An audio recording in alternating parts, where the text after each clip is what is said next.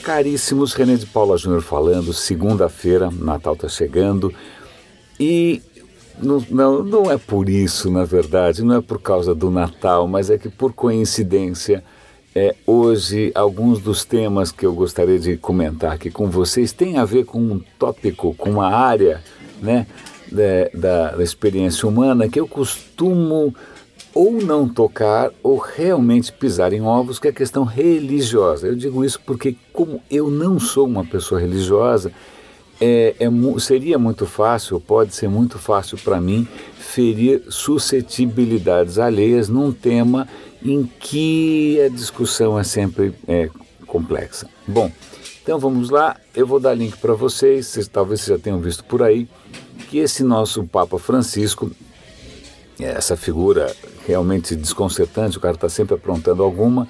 Ele declarou recentemente não só apoio ao Big Bang, e isso não é tão extraordinário assim, um outro Papa antes dele já tinha é, manifestado apoio ao Big Bang, mas também a teoria da evolução, tá? evolução darwinista, darwiniana.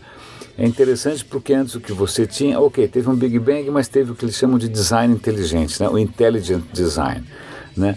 O, a, a evolução aleatória não, não seria suficiente, segundo muitos religiosos, em, em, várias seitas, em vários lugares, etc. Então, não seria suficiente para explicar a complexidade, a beleza do mundo, etc. E tal. Né? Mas o que esse Papa é, fez foi: não, não, não, não, não, não, não.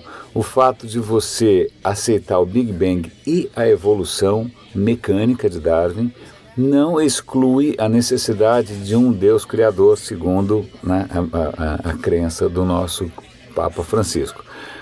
É, é curioso, lembremos-nos que a igreja tem um passado complicado quando é, a gente está falando aqui de relação com a ciência. Você tem desde Galileu, que quase foi para a fogueira, livros que foram proibidos durante não sei quanto tempo. Né? É, essa é uma história longa e bastante tumultuada. Então é interessante ver que o, né, o cara que é, é, o, é o Big Boss para os católicos, pelo menos, tem uma posição mais aberta do que muitas outras denominações ou seitas ou crenças que talvez não, não, não, não tenham a mesma abertura. Então, essa é a primeira questão. A segunda, eu vou dar link para isso, deem uma olhada, é interessante. A segunda notícia também tem a ver com, com religião, pelo seguinte: a NASA apoiou um debate é, entre teólogos sobre como as teologias, que convenhamos, tem mais de uma, né, como as diferentes teologias reagiriam caso é, fosse descoberta vida em outros planetas, vida alienígena, né? que eu acho até que é interessante. Né? Eu mesmo já me perguntei várias vezes, né? O que aconteceria, né? Como é que iam ficar todas essas guerras no Oriente Médio, essa zona toda, se alguém descobrisse que, olha, veja bem o seu livro sagrado, precisa aqui de, um, né, de uma, uma segunda edição. É, qual é a graça dessa notícia? A graça é que alguns grupos que apoiam a NASA, inclusive financeiramente, surtaram. Como assim vocês vão jogar dinheiro fora, né? É, dando ouvidos a quem a grupos religiosos, né? Afinal, um dos grupos é um grupo justamente anti-religião, um grupo pelo triunfo da ciência.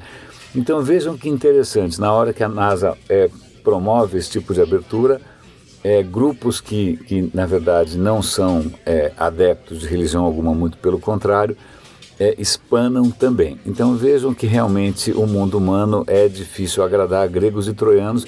Olha, eu, do ponto de vista pessoal, eu achei, eu apoiaria essa iniciativa da NASA simplesmente pela razão de que tem um monte de gente para quem a questão religiosa é importante. Aliás, é muito mais do que dos outros, né? Uma maioria expressiva, digamos. Então, eu ainda acho legal você trazer para a mesa é, e ver como que os caras reagiriam diante de uma notícia dessas. Ok, terceira notícia, já estamos saindo um pouco fora, mas tem a ver ainda com a questão da vida. Vou dar link para uma reportagem extremamente interessante, que, que o título é meio, talvez um pouco sei lá, eu, eu, eu não, não, usaria dessa maneira, é um pouco sensacionalista, que é sobre é, a vida alienígena, será que a gente já não descobriu a vida alienígena? Por que, que o título tem essa, essa pegada alienígena? Porque foi, foi descoberto, foram descobertas várias bactérias que, ao contrário de qualquer outra forma de vida, elas são, em princípio, capazes de se alimentar de eletricidade. Calma, não é que ela vai, né, vai começar a pingar da sua tomada. Não, a questão não é essa.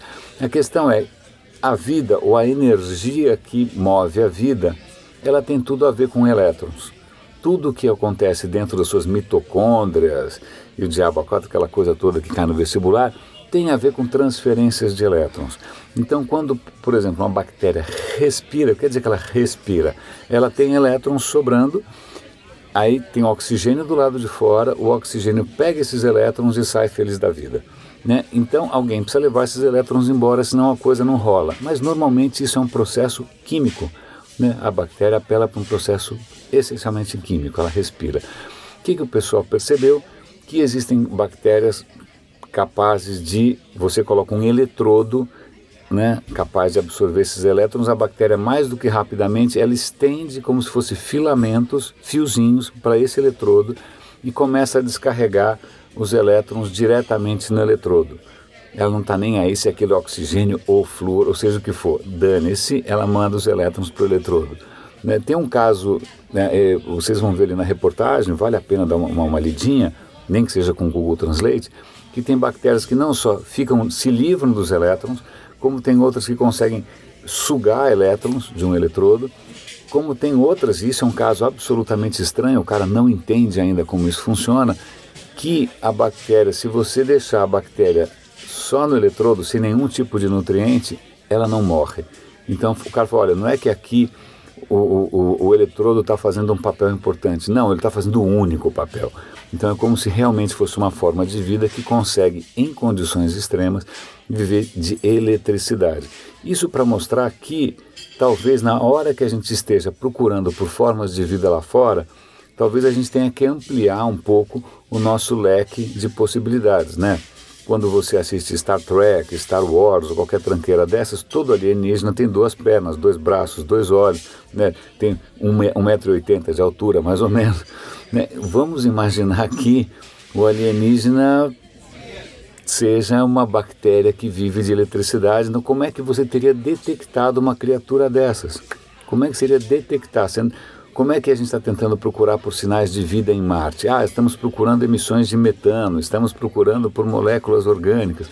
É capaz que a gente simplesmente tenha que expandir um pouco a nossa mentalidade na hora de procurar por sinais de vida lá fora e depois os religiosos vão ter que se entender para ver o que, que eles fazem a respeito. Caríssimos, acho que era isso que eu tinha para comentar hoje com vocês.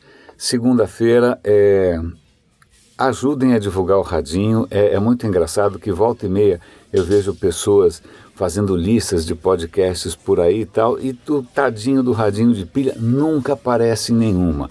Ou é porque eu sou muito chato, talvez eu seja mesmo, ou talvez porque a gente seja muito nicho, é muitíssimo provável, ou talvez porque eu não divulgue comercialmente, porque esse não é um projeto comercial, esse é um projeto com zero interesse comercial, não tem patrocínio, não tem nada Seja o que for, é, eu juro que dói um pouquinho na alma ver a gente sempre né, abaixo do radar. Né? Nem vou comentar do Roda e Avisa, que é um podcast meu que já tem 13 anos, né, com 900 episódios e que também é absolutamente invisível é, para todo mundo, mas isso deixa para lá.